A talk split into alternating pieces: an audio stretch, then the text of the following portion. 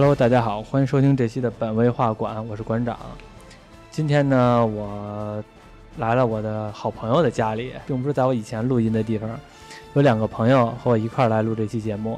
近十年，漫威整个这个世界观呢已经铺开了，我们全中国掀起了一波漫威热潮。在今年的《复仇者联盟四：终局之战》已经嗯结束了。但是呢，其实这个故事并没有结束，而且是漫威还要肯定要拿这个复仇者联盟还要继续来搞事情。那其中选择一个搞事情最好的人物呢，也就是蜘蛛侠。今天我们聊邀请到两个人，这两个人都是我的同学，来自我介绍一下。大家好，我是于老师。于老师，嗯，大家好，我是老 Z。老 Z 和于老师，两个人都是我的同学。然后呢，其实于老师这边吧，特别喜欢这个蜘蛛侠呀，或者是漫威呀、DC 呀这种漫画，所以他可能比较熟悉。因为像我自己和那个栾泽这边呢，并不太熟悉这些东西，所以我就找了我的朋友开车来找他，让他跟我们来聊一期。正好六月二十八号，《蜘蛛侠之英雄远征》已经上映，那我们就针对这部电影之前的一些东西聊点周边。包括蜘蛛侠的出山啊，或者之类的这种概念，你们还记着我们第一部第一回看的蜘蛛侠是什么吗？打那个绿魔，对绿魔，那是印象最深的，因为那会儿小时候对科幻电影啊还是比较就是中意的。嗯，然后蜘蛛侠从小看动画片儿，那好像第一部拍成电影，对，所以印象还是比较深的。对，接触最早的也是九四年，九四年出过一部蜘蛛侠的动画剧集。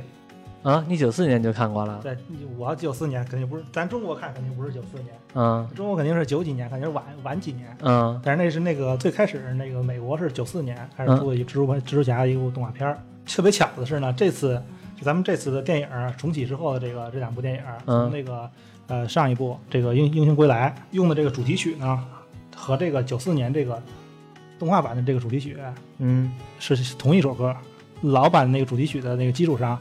就加加快了一些节奏，啊，然后重新做一下编曲。这我还真没印象，是以前在小神龙俱乐部播过吗？对对对，我记得是，我记得是啊。那我可能知道有印象了。哎，那个我小时候好像也看过。因为这个蜘蛛侠这个东西吧，这个尤其是美国的漫画，我们都知道。现在我们熟比较熟悉了，都大概知道一个基本的情况了。就是它每一集呢，几乎都是一个独立的故事，所以其实你不连着看呢也没事儿。所以有的时候呢，自己看完之后吧，并不知道自己看是不是看完了全集。对，它不像日漫的时候，一集一集你中间落一集不行，这你无所谓。看动画片的话，就是我们觉可以这么觉得。那如果看漫画的话，你要是落了的话，你可能好几年都追不上。就有可就就也不夸有点夸张啊，就可能一下就落好多。对对对，比如说我先看从某一部某一年的一个某个大事件，嗯，开始想开始看。看的话，你就先学我我看看开头我看不懂，我知道不知道这这个怎为什么发生这个事儿，嗯，我就得往前翻，有可能你会翻到十年前的漫画，他就开始铺垫，然后铺垫到十年后才开始这个事件，嗯，一般漫威都是这么来的，就跟咱们这个电影一样，一下这个头一篇章一下走了十年，整个整个这一个故事才才算有一个。像于老师这边说的那个动画呢，当时也也是看到了。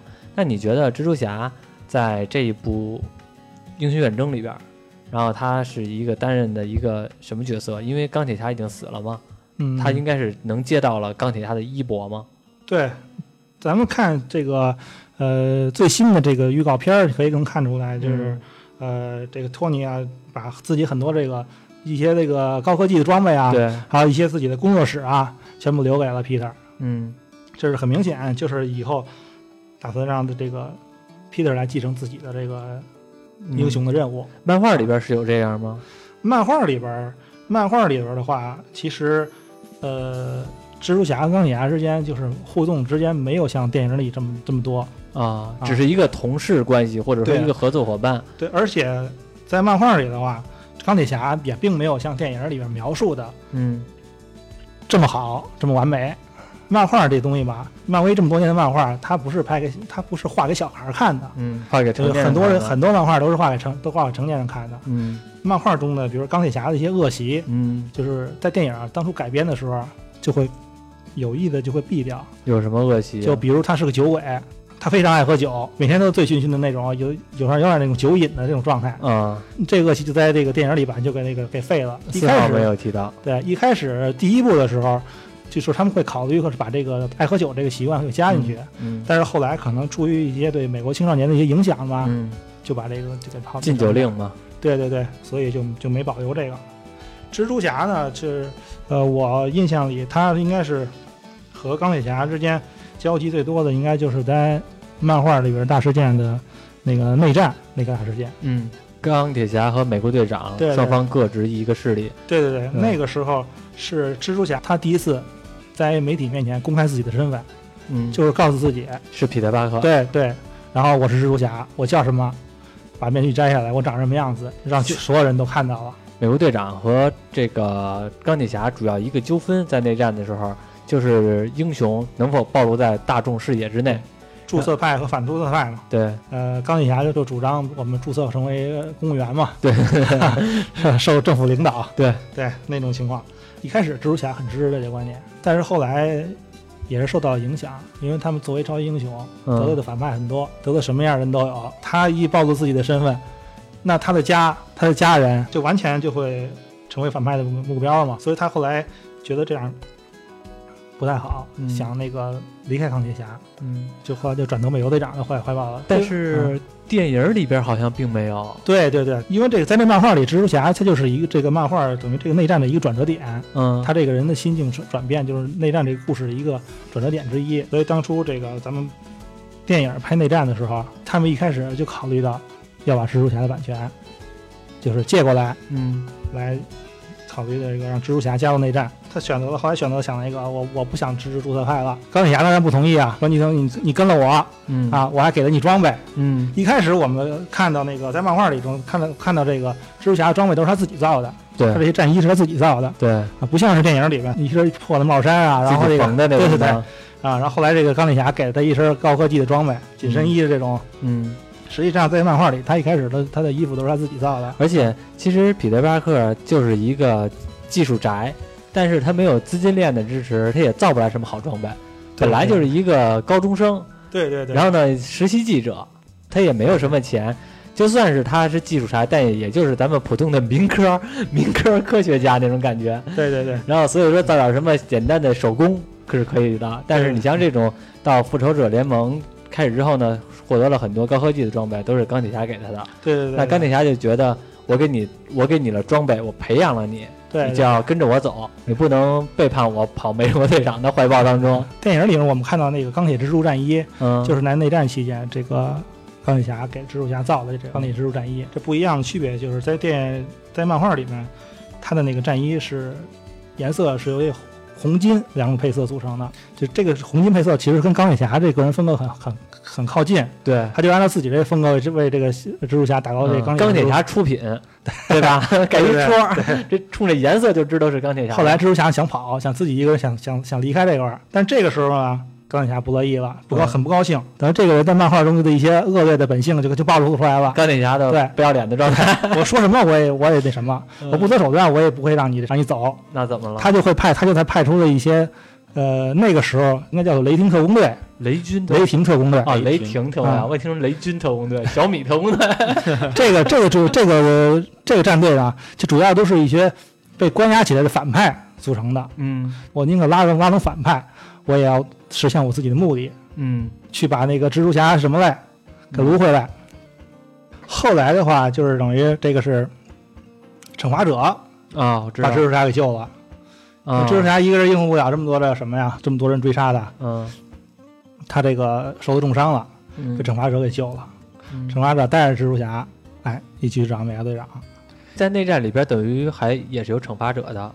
惩罚者，我记着他是他是不由责任何势力之间的对。对，但是惩罚者这个人宁愿加入队长这一波啊，嗯但队长是其实是很看不起他这种人的，嗯因为他这个对罪犯来说太不留情面了。嗯，任何罪犯开枪就杀，就是只要你犯了错，你就得死，就就得死。我本将心向明月，奈何明月照沟渠。队长这个人是很仁慈的，正义感很强，而且但也是很仁慈的。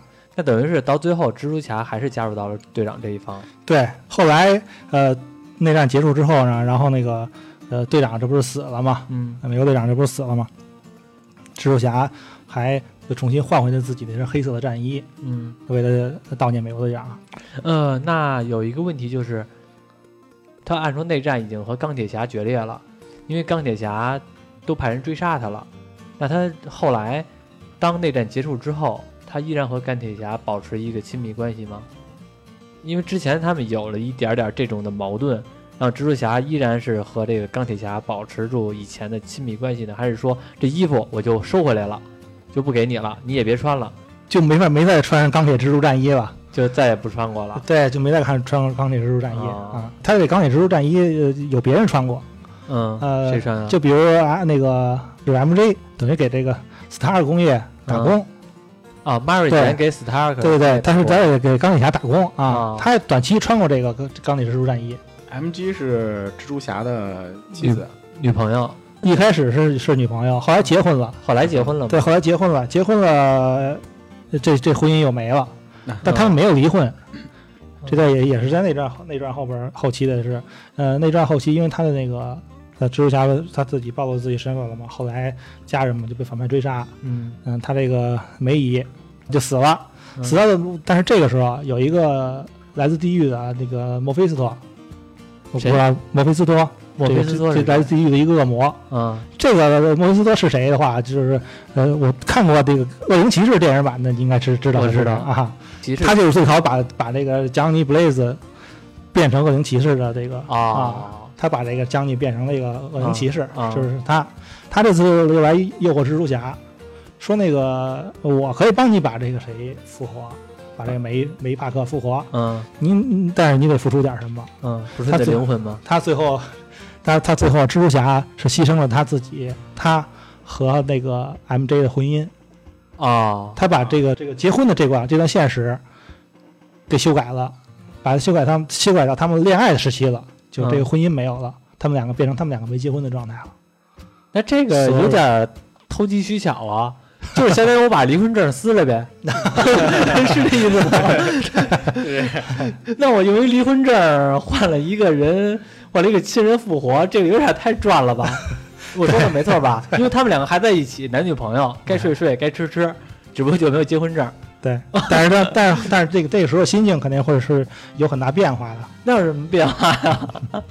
你的意思是孩子没法上户口呗？没法上学区房了。对，那个时候还没准还没轮到有孩子的时候，所以说。哎，我记得我看那个电影的时候，他有过一个女朋友，不是死了吗？你说的是上一次重启的蜘蛛侠，超凡蜘蛛侠。啊，超凡蜘蛛侠。对，索尼的那个。对，这不是格温吗？嗯。他一开始女朋友不是格温吗？对对，呃，被他误误伤而死。哦，就是我想起来那这个镜头了。对，就是《超凡蜘蛛侠二》里面嘛。嗯，看过这个蜘蛛侠那个平行宇宙，前段时间这个上映的这个动画，嗯，应该都知道。这个格温在另外一个平行宇宙还有一个蜘蛛格温，就蜘蛛侠版的格温。嗯，那个平行宇宙是格温最后成为蜘蛛侠，但是 Peter 死了，等于他们两个反过来。啊啊！但那是这那个是另外一个平行宇宙的故事。啊，那蜘蛛侠这个这个这个平行宇宙这个坑就有点大了。那蜘蛛蜘蛛侠的这个漫画里边，在各个平行宇宙应该有六十多位不同的平行宇宙的蜘蛛侠 都在漫画里出场过。看来上回上回那平行宇宙我没看啊，但是我知道大概里边不还有一只猪的蜘蛛侠吗？对，那也是平一个平行宇宙的的一个蜘蛛侠之一。还有那个包括那个这个暗影蜘蛛侠，一身黑黑衣着。那个新新版这个电影里边，这可以看到这个这 Peter 这有一身新的这个，有点像暗影蜘蛛这个。对，嗯，应该是在致敬这个暗影蜘蛛侠这个。啊，你的意思是新的预告片里边的暗影蜘蛛侠的故事就非常黑暗了。是发生什么事儿？全篇的故事我具体也没怎么看，全篇故事反正都是比较黑暗，有点那个黑白色，就有点为主的，类似于谍战片的那种。现在我操 啊！我我想的以为是像蝙蝠侠的那种状态似的呢。哥谭市似的那种，但这个暗影蜘蛛侠他才用枪。啊，他和那个和这个蝙蝠侠还不太一样，嗯，而且是刚才你提了一嘴《蜘蛛侠平行宇宙》这部电影，而且我不知道要有多少人看了预告片了，他这预告片里边特地提了一嘴，在预告片里边有的有一个镜头嘛，是从是一另外一个人从另外一个世界过来的，福瑞局长跟他说这个是来自另一个世界的，他提了一嘴平行宇宙。所以我感觉这一部《蜘蛛侠之英雄远征》恰恰就是平行宇宙这个世界的开启，然后十年计划呢，就是针对这个平行宇宙的事情了。我是这种感觉，你怎么看？对对对，没错，它主要就是，呃，前一个十年，嗯，用这个无限宝石对。来铺垫，对。无限宝石这个事件最后导致了平行宇宙的出现，因为无限宝石导致了平行宇宙的出现，对，嗯，很很明显嘛，因为看复联四的人都知道，这个平行宇宙出现已经是肯定了，因为已经出现了分支了，对，就是出现了不同的洛基。对对，然后还有就是年底会有洛基的美剧哈，嗯，在迪士尼那个流媒体平台会会出的这洛基美剧。哦，那看来因为主要是主要是洛基人气太高了，对对，还是谁？那个演员人气太高，对，那现在这平行宇宙，因为在漫画里边也会有很多牵扯到平行宇宙的事情，你这里边有没有什么有意思的事儿跟我们聊聊？其实漫威这呃这个这么做其实还是很贴近漫画的，平行宇宙这个事儿。用蜘蛛侠来做开端是非常也是比较好的。就刚说过嘛，因为这个平行宇宙里边的蜘蛛侠，就不同平行宇宙的蜘蛛侠出现的是最多的，嗯，出现了六十多个，就是任何平行宇宙的这某一个角色都没有出现过这么多的自己，就在在同一个同期出现过，肯定有那么四五个，对，但是也没有那么多，因为有一部呃有一部蜘蛛侠很经典的漫画嘛，是那个经典漫画蜘蛛宇宙。蜘蛛宇宙，对，大家们可以翻翻过来看看啊，因为这蜘蛛宇宙主要讲的就是多个平行宇宙蜘蛛侠组队，嗯。啊，组队一起来跟反派，这反派叫做摩伦，摩伦继承者家族的摩伦，嗯，他们的主要的这个就是目的是狩猎蜘蛛侠，以蜘蛛侠为猎物，就是专门干蜘蛛侠，对，专门狩猎各个平行宇宙的蜘蛛侠。那为什么呀？所有的蜘蛛侠，平行宇宙的蜘蛛侠，呃，联起口来对付他们。那为什么？为什么他们？因为他们家族曾经有过一种预言，啊，有过这种预言，就是说将来我们的魔，我们继承者家族会被蜘蛛侠灭掉。啊，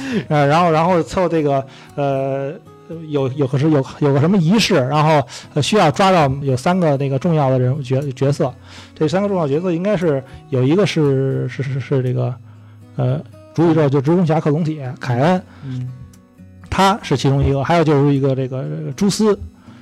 一个女性的一个蜘蛛侠角色，她也是蜘蛛侠衍生角色之一吧。蛛丝这个这个角色，上一部电影里边是有这个角色，他的名字叫辛迪，辛迪·莫恩。嗯啊，在蜘蛛侠上一部蜘蛛侠里边有吗？不不是看到他们去参加那个什么学术十项全能比赛嘛？嗯，其中有一个队员就叫辛迪·莫恩。哦，等于是他那个对，其实这个角色在里边有，但他不一定是在电影里不一定会有这个蛛丝这个这个，有可能是一个小彩蛋。对对对对。对，其中一个平宇宙蜘蛛侠的一个后代，一个小男孩儿，刚刚出生，这三个凑齐，然后就可以使这个仪式来灭掉所有平行宇宙的蜘蛛侠。怎么听着感觉那么 对对对对，这个就这个故事有点有点魔幻了，对，有点魔幻，对啊，不像不像我们看的复联的直线的走向。漫威这这个这个。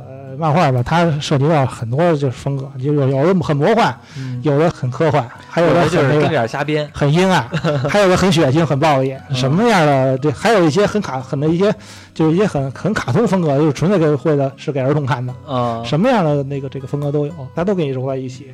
就是适适合各种各样人群嘛。嗯，你想看什么重口味的也有，什么样的都有。这这有时间可以跟我们聊聊那些重口味的。我觉得听众挺喜欢听重口味的东西。也就是咱们这期不聊，也就是咱们这期聊蜘蛛侠。我现在都想让你跟我聊聊这个重口味的，重重到什么地步了？但我看你的粉丝里边好像有有女女同事，有女孩啊，不至于啊。没事没事，女孩们都都喜欢重口味儿。没事，有女孩也没事。现在女孩也都挺重的，是，嗯，然后等于是，刚才你说的这个，呃，摩伦这个是属于猎杀蜘蛛侠的这个人，他最后呢，其实也就是被还是被蜘蛛侠给办掉了。对，那肯定是是这这个蜘蛛侠会赢嘛。但是这个整整个这个故这个这部漫画这个故事其实还算比较精彩的，就是挺精彩的。对对，有时间各位可以去翻过来看看。行，然后那个到最后呢，是因为有六十多位蜘蛛蜘蛛侠。那究竟谁是主人公？那当然还是我们主宇宙的 Peter 了啊，还是 Peter 对对对对对，因为平行宇宙那部动画片嘛，它的主人公是那个迈尔斯。对对，迈尔斯在这个蜘蛛宇宙这个这部漫画里也有也出场了。嗯，对，也有他也出场了。迈尔斯说这么说的话，就是迈尔斯这个角色，据前前段时间好像是这个荷兰弟在采访中。就是好像就也是不小心，他不剧透嘛，嗯，啊，剧透，剧透完了。说实话，我觉得他有时候啊，不是不小心，他就是故意故意不小心，他要立他自己的人设，他的人设就是这种邻家大男孩，就是这个就得符合蜘蛛侠的嘴炮风格。对，说他这个就在在咱们未来的这个漫威电影里边，对迈尔斯会出场。会有两个蜘蛛侠同时出出现在电影里啊，就是一个迈尔斯，对对对，然后这个当时这个谁，这个卷福会和他一起接受采访，奇异博，奇异博士，奇异博士，对，当时就捂着嘴巴，别再说下去了，就差不多就就得了。我觉得这个绝对不是他说漏嘴，对，有意勾对勾引出这个什么的哈，对，而且造成这种宣传点的话，大家听着也更加有意思，因为我们对这个。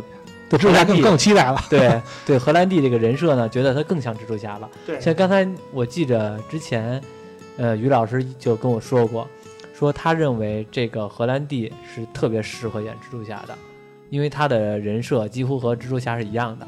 据这个这荷兰弟在这个戏外啊接受采访啊，还有他一些这些行事风格啊，就是跟的我们原著中的这个 Peter 是很像的，都是这个很活泼，这个而且在漫画里边。而且电影里边，他也很那个很好的还原了这个 Peter 这些风格，一边打一边说嘛。老 Z，老 Z 之前我记得是看过蜘蛛侠三部曲，在没有还没有钢铁侠把这个复联这个宇宙给起来 之前，我们接触到的蜘蛛侠恰恰是这个蜘蛛侠三部曲。对，是的。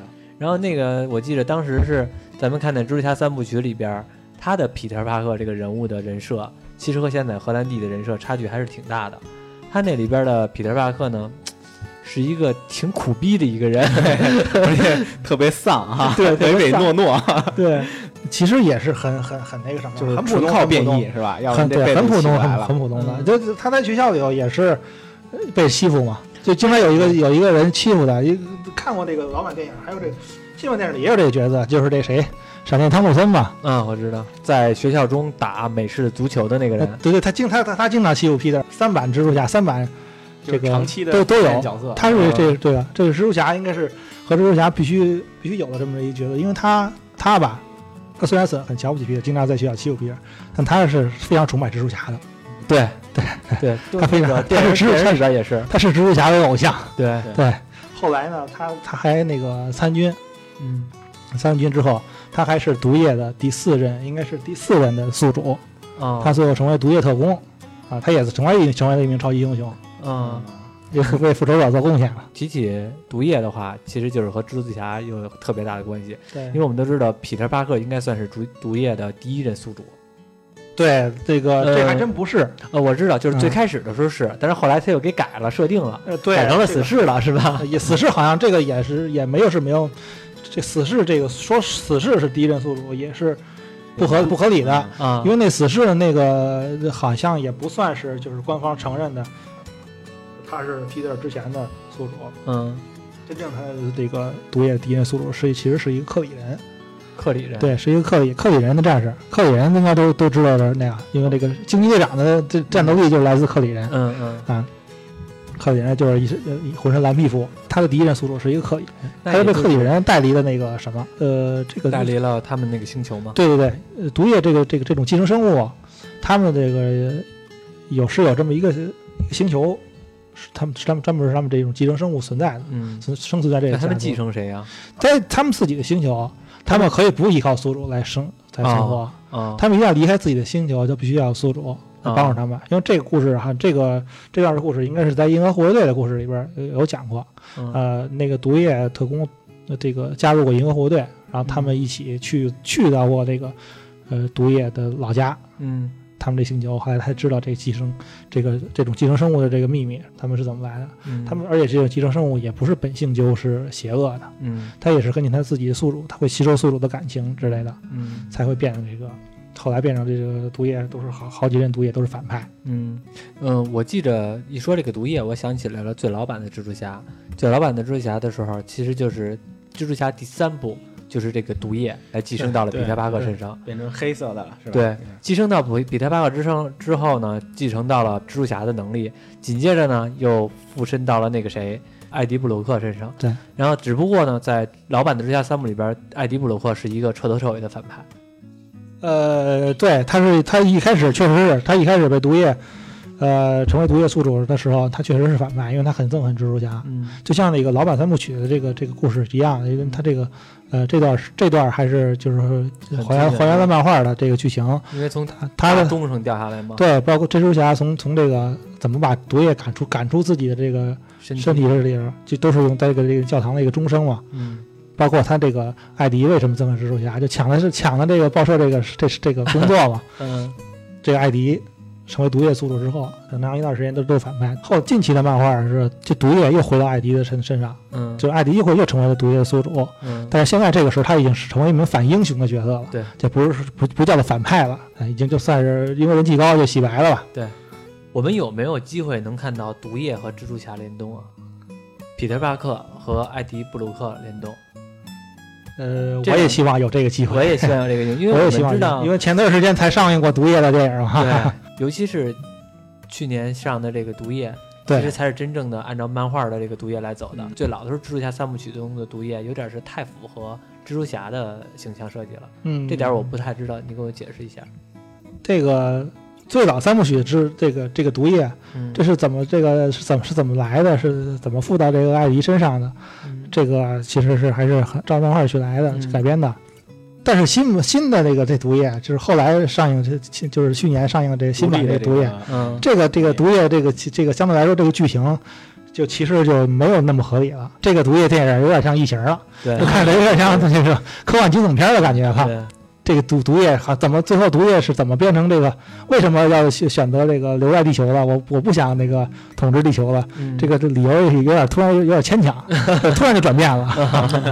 嗯，当个好人。对，但是他这个毒液这个形这个形象又高又壮，这个一这这个也是一个源自漫画，漫画里也有毒液这种形象是。嗯，漫画里他寄生在他反派的时候，呃，有几任宿主嘛？因为他他成为反派的时候嘛，那毒液是还是这个有时候还会吃人。嗯。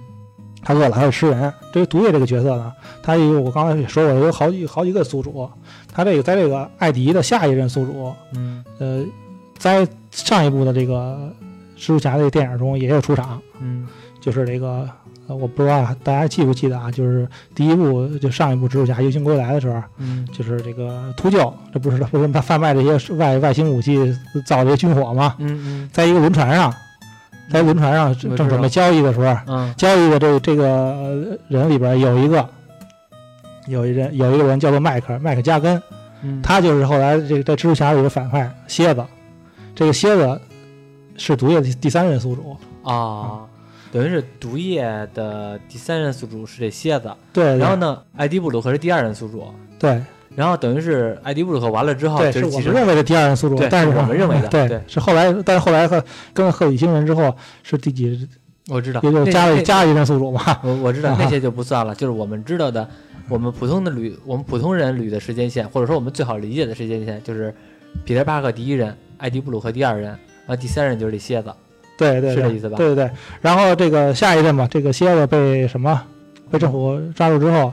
毒液的寄生体就从这个他身体拽出来了，拽出来之后，然后后来就是呃这个刚才说了嘛，闪电汤姆森，嗯，在这个战他参军了嘛，参军在战战斗中后来受伤了，两条腿废了，嗯，他正好是这个劫这个机会，然后就美国这不又有一个什么超级士兵计划啊，就是美国队长是吧？对对，就超级士兵计划，然后想就是准备做他的实验，让他成为毒液的新的宿主，嗯，这成为一个什么一个特工，嗯。后来成功了嘛？相当于也实现了自己的梦想了。对，他一直想成为，呃，他一直视蜘蛛侠为偶像，然后结果呢，他最后成为了和蜘蛛侠的对立面。虽然也不算是完全对立面，这不算对立面，因为他对对对，他他毒液附到他身上的时候，他已经成为一个一个超级英雄角色了。嗯啊，然后他也是有一些蜘蛛侠的能力了。呃，对他主要还是以使用武器战斗为主。具具体这个角色，我我还没太仔细研究过。他没事，嗯，那个。从于老师的聊天，我都能知道他东西还挺多的，就是包括其实有些的话题吧，都是我们临时想到的。我本来是没指望着你能告诉我，但是没想到呢，你一个一个全都给我回答的 挺好，所以我后来就想就想是，我直接问问你，你认为就是这部蜘蛛侠，或者说你对蜘蛛侠这个角色有什么觉得有意思的故事，有意思的点，直接就跟我们说，我也不问你了，我也不那什么的。我觉得你要自己挑的有意思的东西，应该是非常有意思的。咱们先来这个最喜欢的啊，就咱们先来按照这个蜘蛛侠这个角色，就是我是也是我个人非常喜欢的。嗯，你看我这现在的手机壳都是蜘蛛侠，我看看，你看啊，还真的 真是，还真是，我这一直不知道，我这后来这就是蜘蛛侠这个角色，我很很喜欢啊。就咱现在现在咱现在按照这个就是这个预告片儿，嗯，这马上还有两周吧，就就上映了。现在预告片也出好几个了，咱现在看，咱先看按照预告片来分析一下呗，分析一下呗。首先咱们看这个预告片，知道这个。这第二部，神秘客出场了。神秘客，神秘客，嗯，对，神秘客就是刚才你你说这个，呃，被被个有点像雷神索尔，对，被尼克弗瑞请来的这个，对，来自平行宇宙的这个这这个这个角色，对，这神秘客，因为这个所有了解蜘蛛侠人都知道，神秘客这是一个纯粹的反派啊，这是一个纯粹的反派，但是在预告片里边好像。对，说他成为了好人，这个一直所以说这看听了预告片说神秘客竟然这次成为好人，就很多人都不相信啊，这是假的啊，也有可能是假的，我觉得也有可能，因为他说他也有可能，但是他说他来自另外一个平行宇宙啊，对，所以说我们就可以可以根据推断一下，就这个电影版里边嘛，没准他这个平行宇其他平行宇宙的这神秘客是好人啊啊，主世界的这个神秘客还没出场啊，他们有他是会反反派，嗯，但是神秘客是。神秘客这个这个角色就是是一个是一个称呼嘛，还是对，有人叫神神秘客啊，也有翻译叫置换客。嗯，他是是一个，他的原名叫昆汀贝克。昆汀贝克，对，昆汀贝克。啊，对，预告片里说嘛，这位贝贝克先生。嗯，他是一个，呃，他的本原来职业是一个电影特效特效师。嗯，他特别擅长制造一些什么这个能致人幻觉的这些。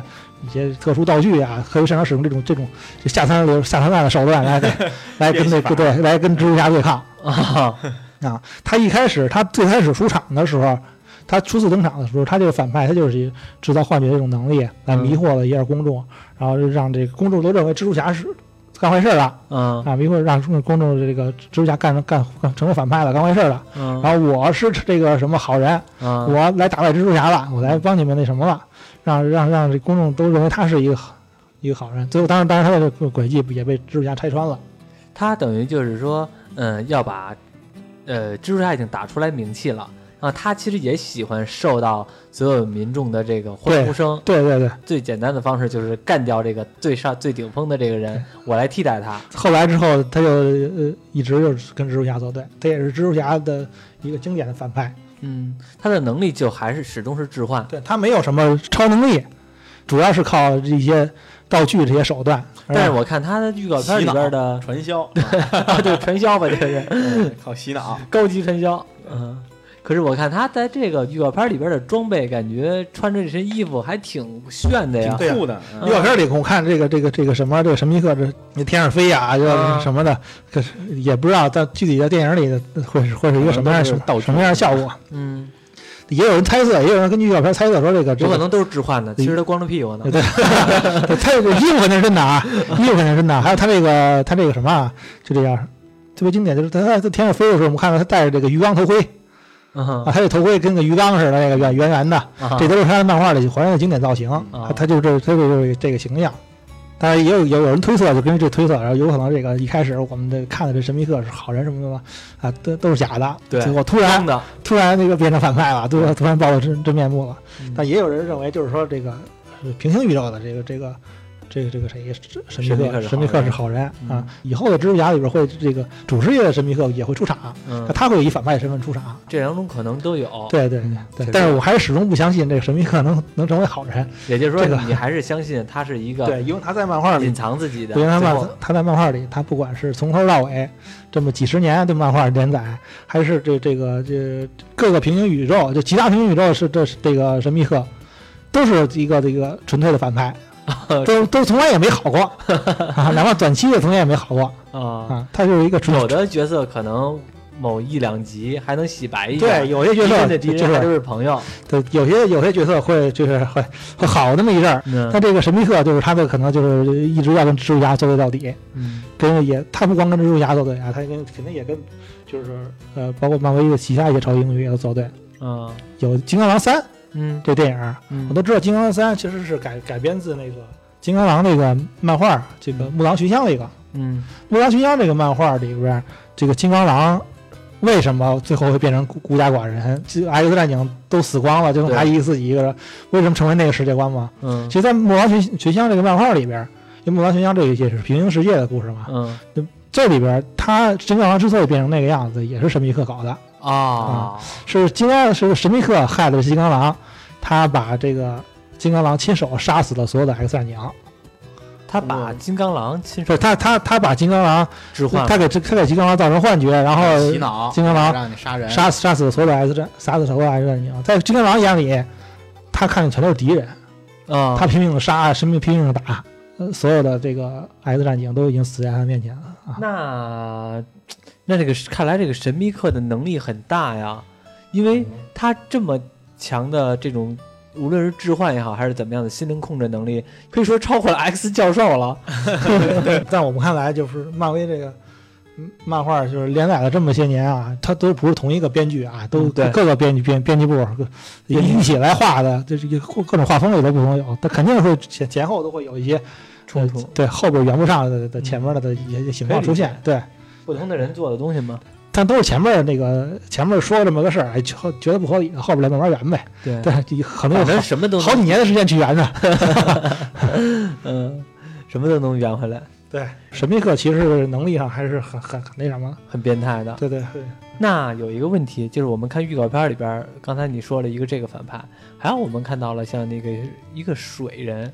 对，这些元素人，这些元素人也是在漫画里出场过的。嗯，这个元素怪应该是是同一期同一次组队出现，就是在同时对同时组组队出现的。这次这个电影新的还那个看到那个预告片里嘛，一个还有一个有一个镜头就是这个我们那个小蜘蛛穿着钢铁蜘蛛战衣，嗯，在一个类似看的像是酒店里面，嗯，跟一群看着穿着一身西装的一些黑帮人员在打，嗯，有这么一有这么一场戏，对。你就很多人就推测这这段啊，这段，呃，像发生在俄罗斯，嗯，这有可能这个这部会出现这个，就是一个也是来自俄罗斯的一个反派，就变色龙，嗯，变色龙，这个他后来我那个我已经看到过官官方给出的这个演员表里确实有这变色龙这个角色啊。啊，变色龙的话，如果出场的话，有可能还会引出一些，就是变色龙的这个兄弟，嗯，他的哥哥这个谁，猎人克莱文，嗯，这个是他是有可能出场的。这样的话，就是按照索尼这个计划的话，按照索尼跟漫威这个计划的话，就有可能就会把邪恶六人组来凑齐了。邪恶的六人组都有谁啊？有变色龙。邪恶六六人组的话，邪恶六人组我们一开始记得成员的话，就是像第一部，第一部秃鹫应该就已经出场了，也就是刚才我们说的上一部主要反派秃鹫嘛。嗯，就会会飞的这个啊啊啊！还有就是这个这个，这不是。神秘客也出场了，神秘客也是其中之一嘛，也是神秘六人组，也是邪恶六人组啊，这不是猎人可爱的，猎人可爱对，这都是个这个当过邪恶六人组成员之一。嗯，邪恶六人组的这个这个领导，这个组织这成这个组组织者是这章鱼博士啊，章鱼博士三部曲，所以有可能有可能后边章鱼博士也会出场，这这都这都有可能的。在老版的蜘蛛侠当中，章鱼博士早就出场了，但是他是一个独立出场。并没有说邪恶六人组的事儿。对对对，章鱼博士是蜘蛛侠的这一个经典、很经经典、很很也是很知名的反派。对，跟蜘蛛侠作对到底。当然，他也帮过蜘蛛侠，他也当过蜘蛛侠，他也当过蜘蛛侠，他也当过蜘蛛侠，他也成为过蜘蛛侠。他怎么当的呀？他他在漫画就拿那个章鱼腿打打。他有一段时间短期，他是是是和 Peter 互互换过身体。将意识就是灵魂互换身体，互换身体了。那时候正好正好是章鱼博士，他的就是绝症，身体已经承受不住了，马上就要死了。嗯，他就这种方法跟皮尔互换身体了，结果就快死去的就是蜘蛛侠。真正的皮尔，他灵魂在这章鱼博士体内 死去了，进到皮尔身体，他又继续当蜘蛛侠了。他称自己为究极蜘蛛侠。哦，也就是说，他进入到这个章鱼博士的 Peter 进入到章鱼章鱼博士的身体里边呢。他还是保留了蜘蛛侠这个身份，而且呢，他给自己起了名字叫究极蜘蛛侠。对，这是张国贤、章鱼、章鱼博士进到蜘 Peter 的身体里。哦，我说反了，是章鱼博士进到 Peter 的身体里。对对对，他就真的当蜘蛛侠了。对，他又继续是就以 Peter 以以 Peter 身份去生活。那看来那看来是蜘蛛侠这个三个字儿是本体啊。谁当过谁谁来无所谓。对，就好像我们那个，因为我我蝙蝠我看过诺诺兰那个蝙蝠曲，蝙蝠最佳三部曲吧，嗯都看过吧？因为这这是很很有句很经典台词，我不知道你记不记得，就是面具只是一个象征，嗯任何人都可以成为蝙蝠侠，嗯讲究的传递这种这种精神吧，嗯就是正这种正义感，嗯，就传递这种正义感。就是任何人都可以成为蝙蝠侠，只要是这个精神是是一直存在的。，当然有可能是你当，有可能是我当。对对嗯，对，看过漫画，那蝙蝠侠也也不是一直都是这个这个这布鲁斯布鲁斯韦恩，夜翼也成为过蝙蝠侠，对也当过蝙蝠侠。接着聊聊然后当然这个蜘蜘蜘蛛侠，他他他这个张一博士进到他身体里之后吧，他就称自己为究极蜘蛛侠，他就继续做蜘蛛侠的工作，嗯他还替蜘蛛侠那个干了很多事儿 啊，跟那个他也替蜘蛛侠得罪了很多人，就比如他的女朋友，那就是 MJ，他就给搞搞得分手了，啊，俩人搞吹了。我觉得你就张一博这个人，他是反派嘛，他一直都做反派，他做事非常极端。嗯他后来他跟他跟复仇者，就美国队长他们这些人也闹掰了。嗯他替这个 Peter 还成立一个公司，叫帕克工业啊，等于自己当老板了还。啊、后来那个这这个时间长了嘛，因为这这这个呃，他一直做这，慢慢的他进到这 Peter 身体里，他还会保留 Peter 的记忆，嗯，他慢慢就就就体会到了，原来这这个成为一个超级英雄就是没那么容易。对也没那么多容易，不是说我我被蜘蛛咬了，我变异了，我就能那个能当能够承受了这个超级英雄这个压力。嗯还是把这个皮尸体还给 Peter 了，把这个 Peter 的意识又给换回来，换回到自己身体里面。那那当时曾经的蜘蛛侠又复活了。啊，那他当时换了之后，Peter 是在那个章鱼博士的身体里对，那个肉体，但是已经死，就就就死去了。啊，但是那个章鱼博士那个肉体就死去了，嗯章鱼博士也就就呃也自己死亡了。，对说说是死亡啊，其实这章鱼博士的后来又复活了啊，嗯这这又复活了啊。那嗯他都是科学家嘛，什么把自己的这个大脑意识什么复制啊，复制到一什么小机器人的时候也一样，他又复活了嘛。嗯后来那个这是后来的事儿了。嗯。那我听你说，感觉我们最早的时候看《蜘蛛侠》三部曲里边，把章鱼博士给演弱了。就肯定会把反派演弱，不然他这不是他太弱了嗯，因为太太弱鸡了。因为感觉是蜘蛛侠三部曲的，呃，蜘蛛侠第二部是章鱼博士，反派是章鱼博士。第一第一部是绿魔，第二部就是章鱼博士。给我的感觉就是章鱼博士就是一个剑走偏锋的科学家而已。然后呢，他可能是有一些的高科技，但是那些科技在现在来看的也没多高，无非就是那种机械肢嘛。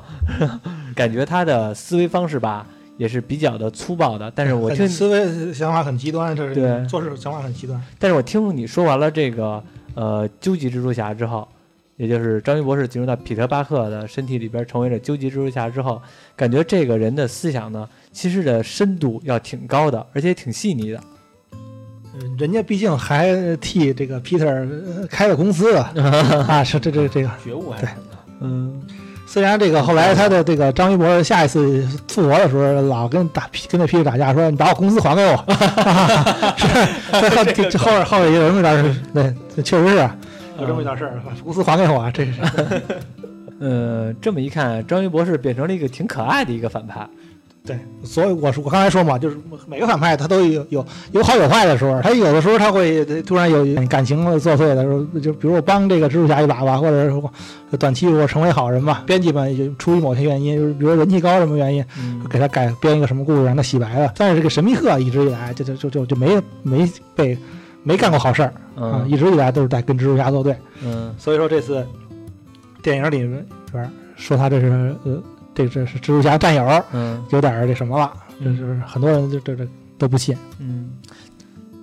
刚才说了预告片里边的那个神秘客，然后还有还有元素人这个反派，那其他的你还你觉得还看出来什么了？对，还有变变色龙和这个有可能会出场的这个嗯猎人克莱文嘛。嗯其余的内容，这还真这这这个预告片给的那给的信息量还还真是不多。嗯呃，就比如说这个咱们这个呃，这次这次这个他们不去欧洲英伦敦玩嘛？嗯伦敦玩的话，就这个呃，看可以看出我们上一部的一些他的小小伙伴儿，嗯呃，有都和还是和他一起，嗯但是按按上按照那个复联四的这个剧情来说，不有点不合理，嗯因为毕竟这个蜘蛛侠他是消失了五年，啊，是吧？对所以这这咱们就可以推断，就是这些小伙伴儿跟那个时候肯定是跟他一起 消失了。对，然后一个一个没剩，对对，这正巧正好这这几个跟他熟的都都消都消失了，对这都被打没了。对，这这部呢，然后这个 MJ 也出场了。这这里边的 MJ 就和本来应该的这个 MJ 并不是一个角，不是一同一个人物。嗯，一开始 M 我们都知道 MJ 的这个名字叫玛丽简沃森，对，他的全名，对，缩写的 MJ 嘛。对。但这里边 MJ 改成了叫做米歇尔琼斯，啊，是换了另外一个角色来顶替 MJ 这个这个为什么人物的位置？这个具体就就得看漫威之后的考虑了。嗯，米歇尔这个角色其实他漫画里也有。但他只是一个，就是一个，呃，只出场过没几页的，嗯，呃，可能他可能和那个蜘蛛侠有过一夜情，嗯，这么一个角色，嗯。有没有可能是因为版权的问题啊？就是像比如说，嗯，因为我们知道，像比如说《毒液》这些版权是在索尼，对，蜘蛛侠的版权也是在也是在索尼。其实是漫威当初卖给了索尼之后，现在又回购回来。现在不是回购，它这等于就是借用嘛。啊，对，当初谈的就是等于是借用。就比如说我我借我借的这这蜘蛛侠过来回归漫威漫威宇宙，嗯啊，有时候可能我们可以相互合作，我也可以把我的角色借到你的蜘蛛侠的这个故事里，嗯。让让等于他是回归想办法让蜘蛛侠回归到漫威这个电影宇宙的一个一个方式，对对谈判吧，因为那会儿正好赶上索尼他这个蜘蛛侠拍不了第三部了，口碑和口碑和票房都不太好。看超凡蜘蛛侠二可能超凡蜘蛛侠二有一半的时间都是都都是俩人在在秀秀恩爱，是这样。超凡蜘蛛侠还没有他最早拍的那蜘蛛侠三部曲有意思。对对对，超凡蜘蛛侠唯一的一个就是区别，唯一的一个就是合理的就是把这个。主网发射器给给回归了，改成正向对，改成改成符合漫画的蛛网发射器了。我们最早看蜘蛛侠三部曲的时候，彼得巴克被蜘蛛被蜘蛛咬了之后，他是从呃手里边直接喷出来的蛛丝。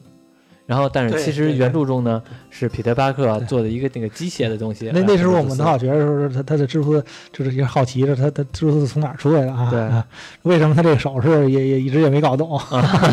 让我记得你有没有印象啊？小的时候我们最早看蜘蛛侠动画片，然后我们自个儿还学，自己假装是他自个儿蜘蛛侠，然后往出喷蜘蛛丝。蜘蛛侠这个角色，因为他他人气高，也之所以是因为他。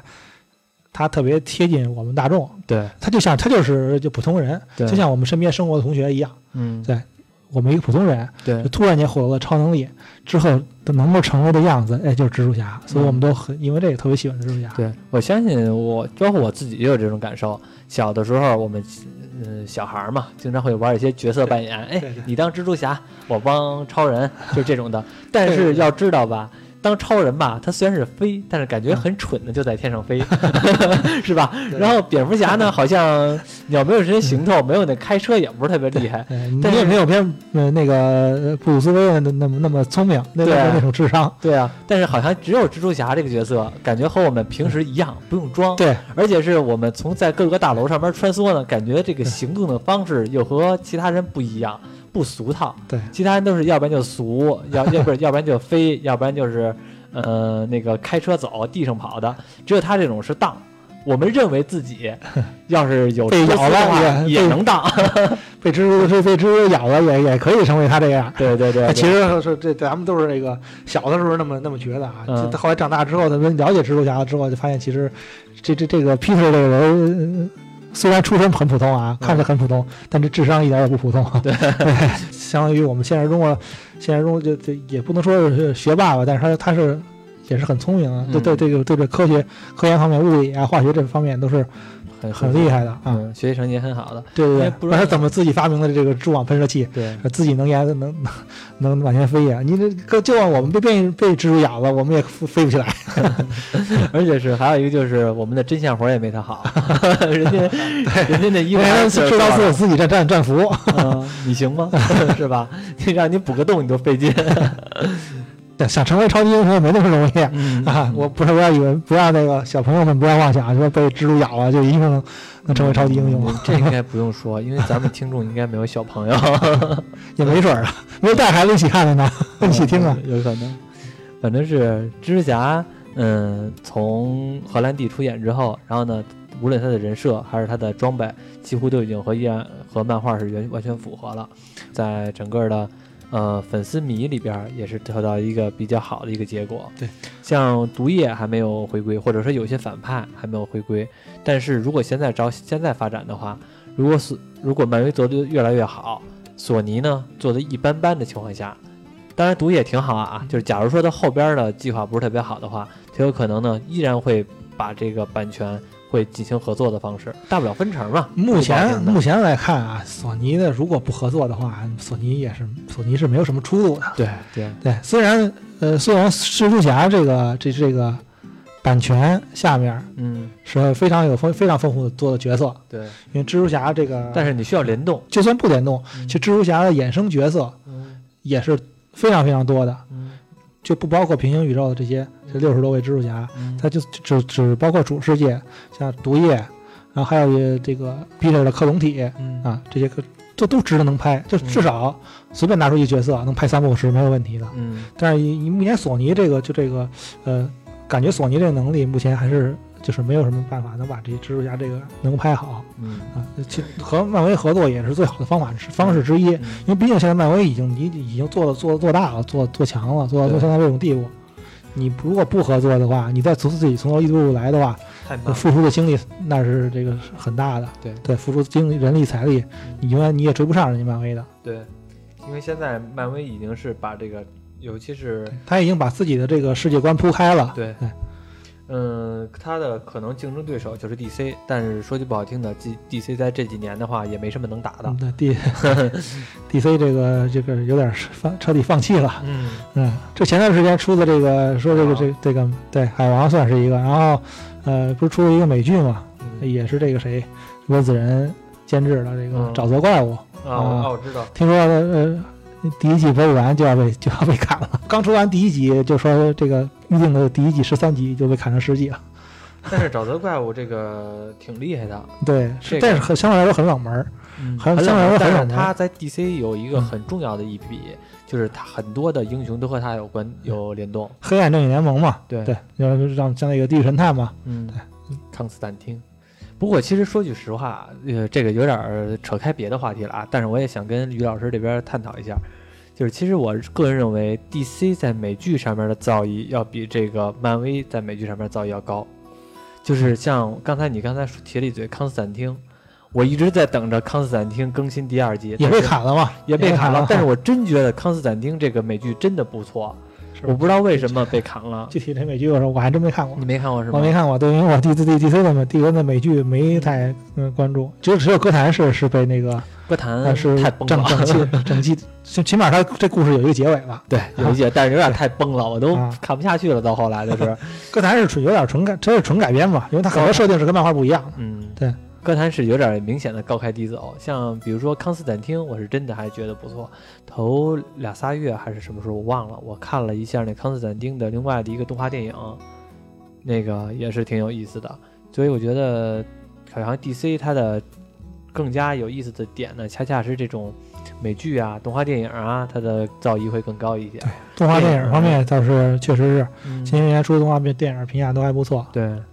出美剧的这些这些角色实在有些太冷门了，嗯，很多人都这什么，你看像你像这《地狱神探》，这个这个，我记得最早是吉努里维斯演对演过一次啊，对，但是那版我个人认为不是特别好，对，可是那版如果出续集的话，没准它的知名度会更高一些，对，慢慢就你能能把这个知名度打起来，对，我觉得最好的《地狱神探》就是康斯坦丁这个还是。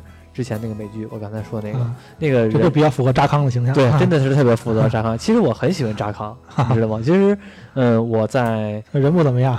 对，因为我觉得扎康这种行为，我就是还是虽然有点渣嘛，但是其实还是挺有意思的一个人物。我也本来也喜欢这种除了超级英雄之外的更加的神秘的东西，神了鬼了呀，是吧？来自地狱，来自恶魔，我也更喜欢这种东西。对对，恰恰它也是这样的故事，所以我还是目前目前漫威没把自己这个神魔内内容拍出来。对，扯了半天，本来聊蜘蛛侠，后来又扯了半天康斯坦丁，聊了一会儿美剧，没事儿，那我们再扯回来，接着聊蜘蛛侠。蜘蛛侠，嗯，这一这一回这个英雄。远征和上一回的返桥记，这英雄归来，人家官方名字叫英雄归来，这那个差不多隔了三年了，是吧？呃，应该是三年。上一部应该是黑豹之后吧？嗯，不是黑豹之后。黑豹之后，黑豹之前，反正和黑黑豹应该是挨着的。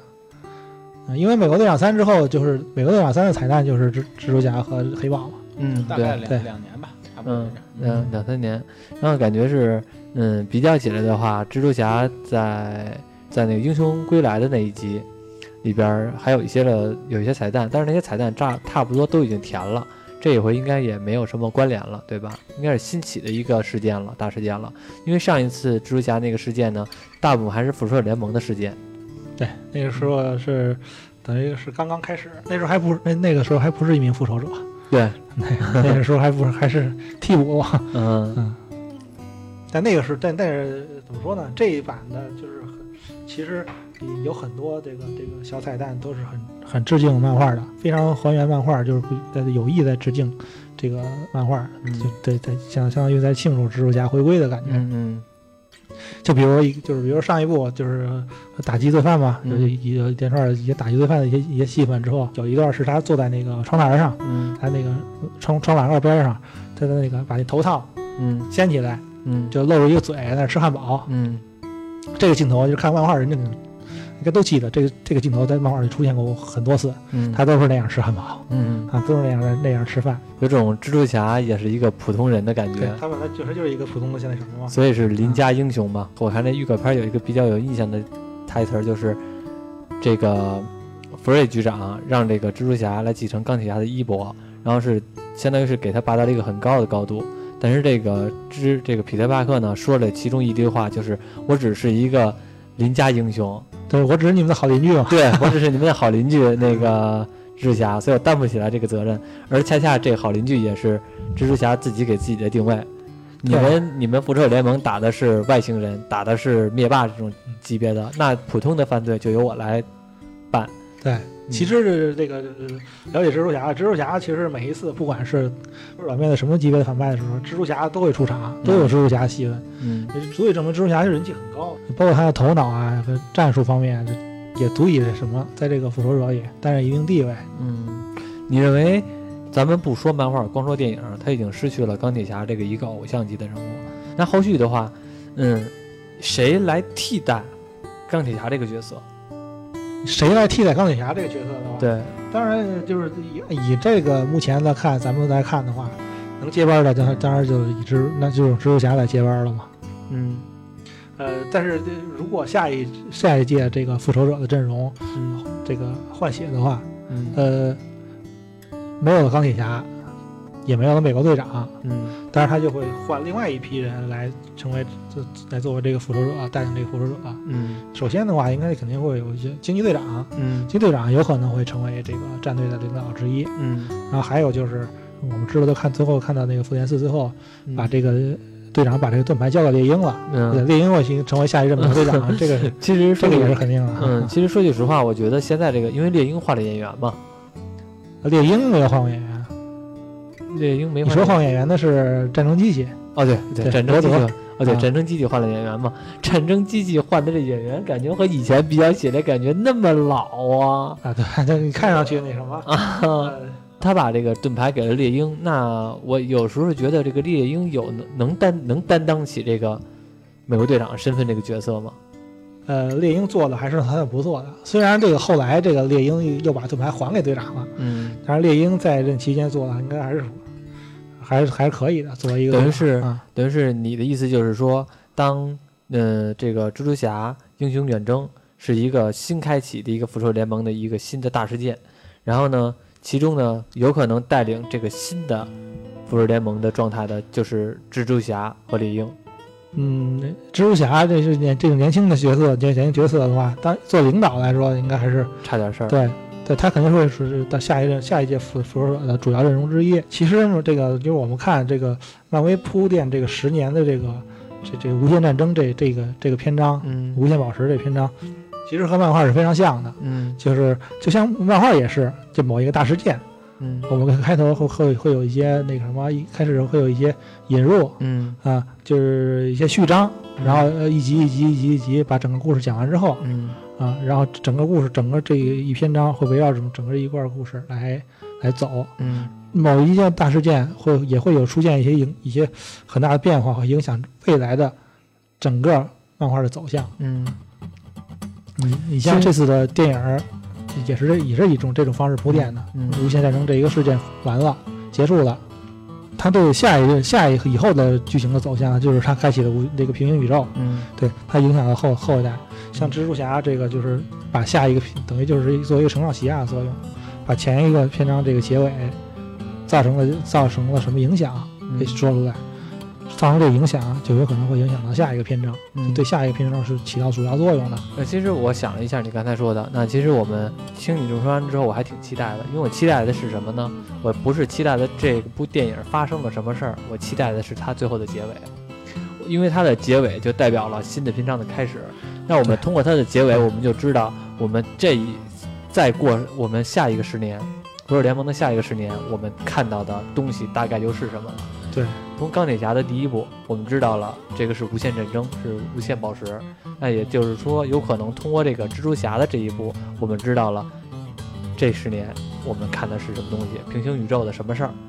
对，对，后面的剧情应该就是，呃，多半会围绕平行宇宙开始，因为这咱们蜘蛛侠马上快上映了嘛。